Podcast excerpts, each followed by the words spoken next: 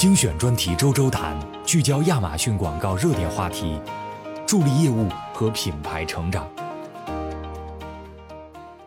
三阶段广告策略搞定 Prime Day 推广。上期我们上一期节目主要都是在说为 Prime Day 做推广，您需要知道的基础概念。那么这一期我们就来一起看一看，具体如何来利用亚马逊广告工具来助力 Prime Day 推广。Prime Day 现在已经进行到了第六年，它可以为我们商家提供一个独一无二的机会，与准备在 Prime Day 购物的数百万 Prime 顾客互动。亚马逊广告产品可以帮助您取得突破，吸引关注您品牌的顾客，还能帮助您识别可能喜欢您商品的新顾客。借助亚马逊广告，您可以向准备并有兴趣购买的顾客讲述您的品牌故事。大家应该也都有自己作为消费者参加电商大促的经验。那么也都清楚，购物者们会在大促前就浏览种草要买的商品，所以建议广告主不要把 Prime Day 仅仅作为一场活动，而是要采取各种策略，在 Prime Day 之前就触达在浏览和购买促销商品的 Prime 会员，并在 Prime Day 之后吸引继续在亚马逊上与品牌互动的 Prime 会员。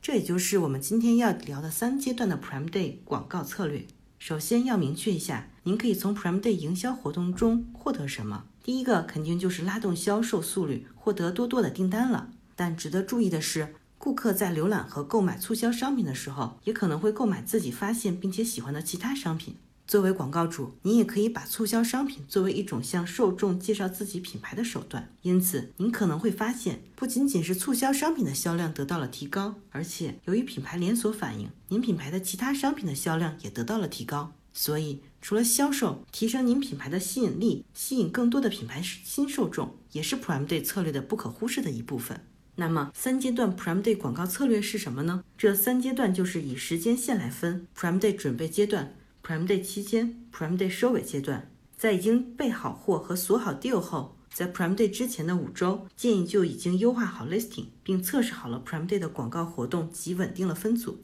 才可以进入 Prime Day 真正的三阶段广告策略。第一阶段，Prime Day 准备阶段，也就是 Prime Day 之前的两到三周，这一阶段主要是向研究商品的受众推广您的促销和品牌，目的无非是三个。通过 Prime Day 准备阶段的展示，向 Prime Day 之前积极浏览商品的受众提供促销，并提高销量。在 Prime Day 之前优化广告活动，提前用 Prime Day 促销来提高品牌知名度并吸引受众，从而让自己推广的商品和促销在 Prime Day 更容易被发现。第二个阶段，Prime Day 期间，卖家朋友们可以启用各种推广策略，将了解您的品牌，在准备阶段观看过您的广告或者浏览过您的商品详情页的受众转化。您的品牌可以通过促销、优化过的品牌旗舰店页面、搜索广告和展示广告，以及再营销来扩大 Prime Day 的效果。广告主还可以利用 Prime Day 的流量来提高自己的推广的商品和促销商品的销量。第三阶段收尾阶段，也就是 Prime Day 结束两周以上，这一阶段要充分利用 Prime Day 的光环效应，重新吸引顾客，以便提高销售转化率。卖家朋友们可以利用收尾阶段这个机会。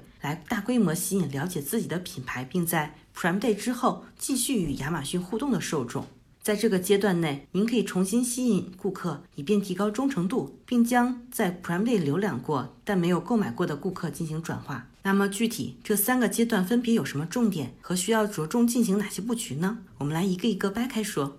准备阶段也是测试与调整推广广告和展示广告的时间，重点就是测试、测试、测试，目的是让广告活动在 Prime Day 获得成功。准备阶段可以考虑结合使用商品推广广告、品牌推广广告、展示型推广广告和品牌旗舰店。另外，有能力的卖家要格外重视产品详情页中的视频设置以及品牌推广视频广告的应用。在这个阶段。我们建议您测试自己的广告活动策略，以确定要推广的商品在商品推广和品牌推广广告以及品牌旗舰店中的显示方式，比如打广告的 ASIN 的分组、品牌推广的显示 ASIN 和标题文案、品牌旗舰店首页和子页的模块顺序的主次。如果您也使用了展示型推广的受众投放来扩大触达的潜在客群，您就需要在准备阶段通过测试，结合您的广告目标来确定一个可以帮助您实现目标的预算和竞价。在准备阶段，关键词的测试也十分必要，需要确定核心的主推单词，增加一些可以带来更多曝光展示量的词来扩大受众。在准备阶段，通过测试和已有的经验，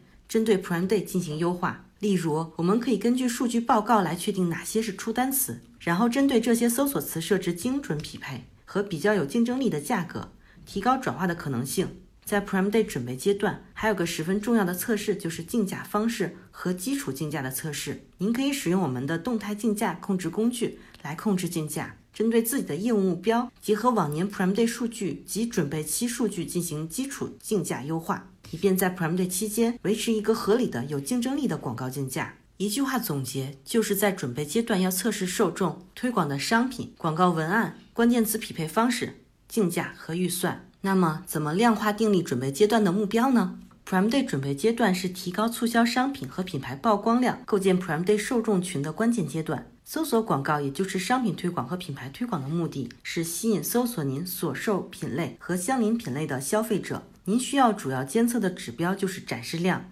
商品详情页浏览率、商品详情页单次流量花费和品牌新客指标。至于展示型推广，目的旨在提高品牌曝光量。以便构建 Prime Day 受众群，以及主动影响高相关客群，扩大潜在的购买人群量。您主要需要监测的指标就是展示量、商品详情页浏览率、商品详情页单次流量花费和品牌新客指标。需要提醒大家注意的是，往往在准备阶段，很多人会忽略品牌旗舰店的作用，也要让品牌旗舰店提前做好准备，以便迎接 Prime Day 的高流量。利用品牌旗舰店。创建自定义品牌页面来展示品牌故事、商品组合的广度和商品搭配，可以为多种商品品类吸引流量、订单、销量。品牌甚至可以在这个页面中使用促销小部件来自动展示品牌正在推出的促销。我们建议使用品牌推广为品牌旗舰店吸引流量。我们发现，与链接到商品列表页面相比，将品牌推广链接到品牌旗舰店的广告平均 ROAS 高百分之二十八。